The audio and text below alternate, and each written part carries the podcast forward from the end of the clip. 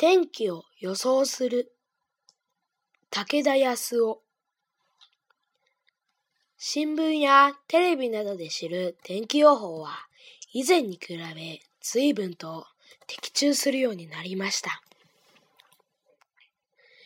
上の表は翌日に雨が降るかについて気象庁が行った予想の的中率を5年ごとの平均で表したものです。これを見ると、1970年代は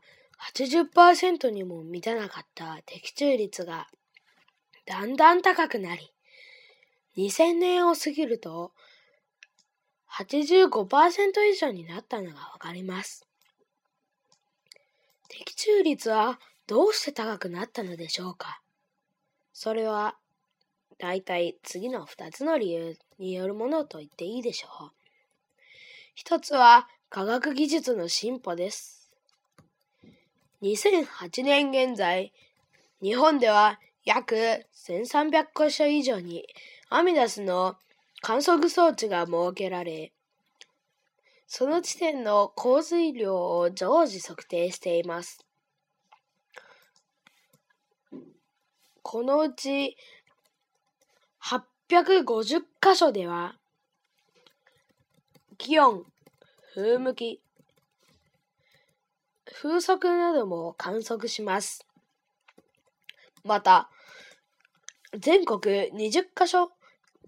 20カ所に設置されている気象レーダーは、半径 300km 内の雨雲の分布を電波で調べています。その他にも海洋での観測、気球や人工衛星などによる上空での観測などが時間を決めて行われています。これらの観測で得た情報は気象庁のスーパーコンピューターに送られ、そこで何種類もの予想図が作成されます。科学技術の進歩によって観測機器やスーパーコンピューターの性能、情報を伝達する仕組みが優れたものになり、より早く正確に予想ができるようになっています。もう一つの理由は国際的な協力の実現です。日本の天気の変化には遠く離れた陸地や海上の状態が影響します。そのため地球全体の大気の様子を知る必要があり、国境を越えた取り組みが必要不可欠です。2008年現在、気球による観測は世界約900カ所で同時刻に行われています。また、赤道上空約3万 6000km から7台の気象衛星が地球を覆っている雲を広い範囲で映し出しています。日本は7台のうちの1台の管理、運営を含めていますが、同時に他の衛星からも情報を受け取っています。それらの情報を共有することによって、地球の、あ、天気の予想がしやすくなっています。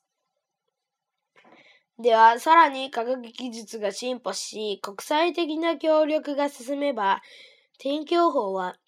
100%命中するようになるのでしょうかそれはかなり難しいというのが現在の私の考えです。予想することが難しい現象の一つで突発的な天気の変化が挙げられます。下のグラフは全国で1時間に50ミリメートル以上、50ミリメートル以上の雨が記録された回数を表したものです。1976年から平均して年に160回以上あることがわかります。1998年以降は230回以上です。このような短時間の非常に激しい雨は積乱雲によって起こります。積乱雲は数十分のうちに急速に成長するため、いつ激しい雨が降り出すのかを予想するのはとても難しいのです。また、局地的な天気の変化も予想が難しいものです。日本は四方海に囲まれていて、様々な風が吹きます。また、山が多く、地形の変化に飛んでいます。そのため、雲の動きや空気の流れが複雑で、山を一つ越えただけで天気が異なることがしばしあります。広い範囲の雲の流れが分かっても、どこで細かく変化するのか予想するのは簡単ではありません。それでは、そうした突発的、逆地的な天気の変化を予想するのは、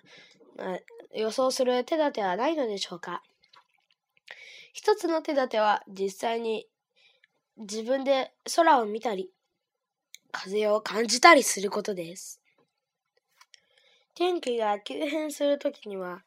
空が急に黒くなったり、雷が鳴ったり、生暖かい風が吹いたりするなど、何らかの変化があります。そうした変化に気づき、天気が変わるかもしれないと思うことが突発的な天気の変化の対処につながります。天気に関することわざが有効な場合もあります。日本各地には富士山に傘がかかると雨、朝の煙、阿蘇の煙が西になびけば雨、東になびけば晴れのような地域に根ざした天気のことわざがたくさんあります。これらはそこに住む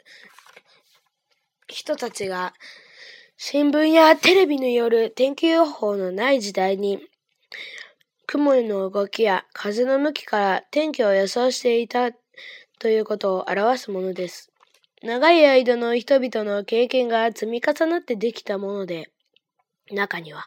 科学的に説明できるものや当たる確率の高いものもあり、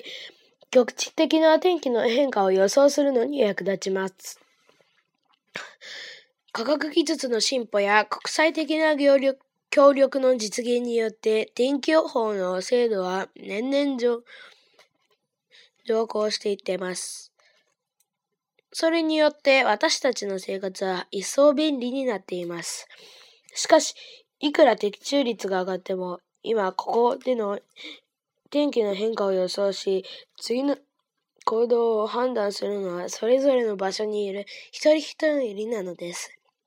そのことを忘れず、科学的な天気予報のを一つの有効な情報として活用しながら、